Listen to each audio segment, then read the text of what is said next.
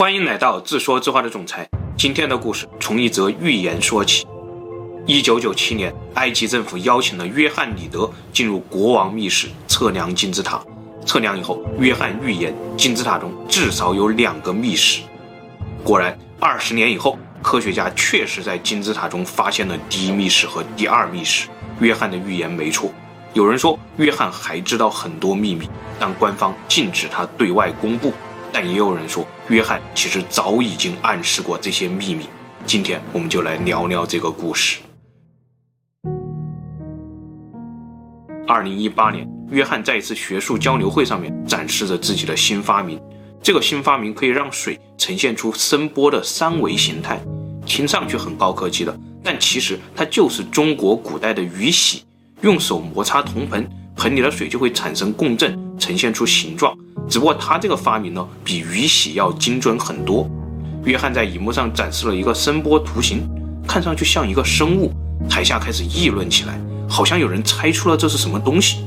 然后约翰放出下一张幻灯片，原来这是一个三叶虫的样子，是五亿年前最古老的生命形态。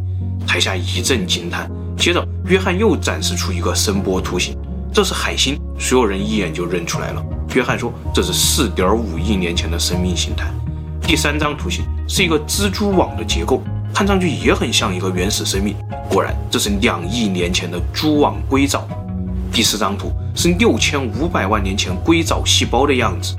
现场的观众纷纷举起了手机，开始拍摄这些图片。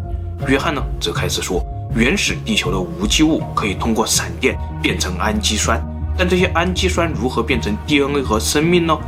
主流解释说，就像沙滩上的沙子自己组合成一块瑞士手表一样，氨基酸自发地组成了 DNA。这是一个极小概率事件，但它偏偏在地球上发生了。但也没准儿啊，就像你们刚刚看到的一样，氨基酸变成生命，这完全是某种声波信号在背后捣鬼。现场的观众们都笑了。约翰接着说：“约翰福音开篇的第一句话就是‘声音与神同在，声音就是神’。”本来这句话通常被翻译为“太初有道，道与神同在，道就是神”。但在这里，约翰认为 “word” 这个词不应该是道，而应该是声音的意思。这句话西方人一听就懂，也知道约翰是搞了个小幽默。现场进入高潮。约翰真的是在开玩笑吗？还是在暗示他发现的秘密呢？原来，约翰在他的网页上还写了另外两条线索。他说，印度教的经文中有一段话与约翰福音非常相似。经文中说，一开始是婆罗门，与婆罗门在一起的是沃卡这个词，通过这个词，婆罗门创造了一切。还有古埃及的一块石板，上面记载着造物神普塔的故事。石板上说，看普塔神创造宇宙中的一切，全是通过他大脑的思考和他舌头发出的命令。约翰认为舌头发出的命令，这显然是声波。话说回来，想想我们的创世神话，沉睡在蛋壳里的盘古，不也是听到了某个声音才苏醒的吗？然后开天辟地，难道声波真的和生命起源有关？果然，约翰在他的网页里还讲了这样一个故事：有一次，实验中出现了这样一个波形图案，约翰本能的觉得它是某种生命，但是实在认不出来，他就去拜访加州大学的罗伯特博士，博士给了他一张 DNA 的横切面照片。果然一模一样。物理学家说，宇宙中充满了无序的状态，宇宙也必将变得越来越无序。但生命的起源却偏偏是把无序变成有序的过程。那除了生命，还有什么东西能让无序变得有序呢？这个东西恰好是声波。沙子撒在鼓面上，鼓面一震动，沙子就会变成有序的形状。古代的达芬奇、伽利略、中国的沈括都发现了这个现象，但直到一九六七年，才有一个叫做汉斯的瑞士医生正式把这个现象总结为声波成像学。他做了大量的实验，得到了很多好看的图形。当时，东方的曼陀罗思想在西方科学界非常的火热，像荣格这种心理学的宗师都认为曼陀罗代表着某种精神世界的力量。汉斯觉得这些声波图形和西藏、印度的曼陀罗非常像，就把这些图形呢拿去与荣格分享。荣格看了以后说，这些图形在自然界中也反复出现了，说明声波可能蕴含着人类还未知的自然力量。在这次会面中，他俩还聊到了一个神话，那就是信仰曼荼罗的印度教和佛教当中，僧侣们都认为梵文嗡这个音具有创造和治愈的力量。这可能是和声波震动的无形力场有关。后来汉斯用嗡这个声音做实验，得到了这样一个中心带点的圆圈。也有爱好者说，他们用嗡的声音稍加调整，就得到了这样一个图形。而这个图形呢，正是至尊坛城的样子。嗡这个声音，也就是我们经常听到的六字真言“嗡嘛咪呗呗吽”。有人说，佛教里的咒语诵经，有些人念了一辈子找不到感觉。但有些人不懂梵语，也可以顿悟经文的奥义。这背后的原因都在于他们诵经的时候是否与这些经文的音韵产生了共振。佛经不需要讲解，因为其实佛经根本就没有字面意思。佛陀要说的话都隐藏在诵经的声波和音韵当中。这个说法实在太玄了，我根本无法理解。我们继续看声波背后的秘密。特斯拉说，一切的秘密都隐藏在能量、频率和振动当中，而声波所蕴含的能量确实有可能是无限的，因为有一个现象叫做共振。苏格兰有一个年轻人，他练习了十四天，终于能用自己的嗓音击碎玻璃杯了。但仔细观察，你会发现他在开始前总会先敲一下玻璃杯，然后听一下玻璃杯的声音。他在听什么呢？其实他听的是玻璃杯的固有频率。任何一个物体都有自己的固有频率，一旦外部的波动达到了这个固有频率，就会产生共振。在共振状态下，很小的外力就被放得很大很大。这就是麦克喊碎玻璃杯的原理。能量可以被共振放大，获得这些能量就能获得无限的能源。特斯拉当年的无线输电塔，据说也是这个原理。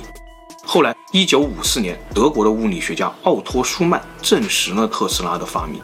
他发现地球上空一百英里的地方确实有一层电离层，这个电离层与地面恰好形成了一个共振器。这个共振器的固有频率大约是八赫兹，也就是说，地球上的声波、电波、光波等等所有的波都会在地球这个共振器中越走越弱，但有一种波会永不消失，甚至越走越强。它能把一小点能量放大，并传送到地球上任何一个地方。这个波就叫做舒曼波，而这个现象就叫做舒曼共振。激发舒曼共振的自然现象就叫做闪电。看来特斯拉没有瞎说，地球真的是一个拥有无限能源的发电机，电力完全可以被免费输送到地球上的任何地方，而这一切都始于一个八赫兹的次声波。果然，声波能召唤巨大的能量，这就是约翰当年在金字塔中发现的秘密吗？我们继续看。约翰说，当年在国王密室测量的时候，他甚至被允许躺到了石棺中睡了一觉。突然，一个灵感在他脑袋里闪现了。都说国王石棺是整个金字塔的能量共振点，那为什么不用波形成像技术，看看声波在石棺上究竟会呈现出什么形状呢？约翰提出做一下这个额外的小实验，埃及官员同意了。约翰就在石棺上铺了一层薄膜。再用铝箔固定薄膜的边缘，让石棺变成了一个鼓，再在鼓面上撒上细沙，调节声波。不一会儿，鼓面上出现了这样一个形状。埃及助理说：“等等，这是一个古埃及象形字，脊柱的意思。”继续调整，又出现了这样一个形状。埃及助理一下子又紧张了起来。原来这是荷鲁斯之眼。埃及助理说：“曾经有五个祭司在国王密室召唤出了荷鲁斯之眼。”后来这些祭司消失了，只有一个祭司疯疯癫癫地跑出来，最后自残而死。约翰很淡定，继续调整着频率。不一会儿，出现了第三个象形字。助理松了一口气，这是伊西斯之节，保护的意思。约翰的这个故事很容易让人联想到那个著名的都市传说：金字塔根本不是陵墓，而是一个巨大的行星发电机，就和特斯拉塔舒曼共振的原理是一样的。金字塔发出来的不仅仅是电能，还有某种未知的能量。这些能量全部轰击到这口国王石棺上。有人说，国王石棺里有高能灼烧的痕迹；有人说，国王石棺里就连最细微的倒角都符合整个大金字塔的数学结构；还有人说，石棺中的鋯元素是古埃及人必须使用高压电才能制取的元素。考古学家们推测，这口石棺就应该是安放法老的棺椁。但法老的遗体并不在这儿，就连石棺也缺了一角，就像发生了什么事故一样。爱好者则认为，古埃及人坚信木乃伊可以复活，这是因为他们曾经真的见过木乃伊复活。可能在远古的祭祀当中，法老的木乃伊被安放在石棺中，金字塔汇聚了某种神秘的宇宙力量，时空之门被打开，法老的木乃伊被传送到冥界，赫鲁斯掌管着冥界，法老在那边接受完赫鲁斯的一系列考验后，又被重新传送了回来。这个时候，法老复活了，他又能继续统治埃及了。但突然，某场仪式当中，现场发生了事故，石棺被炸坏了，能量中断了。这一次，法老也就再也没能复活回来了。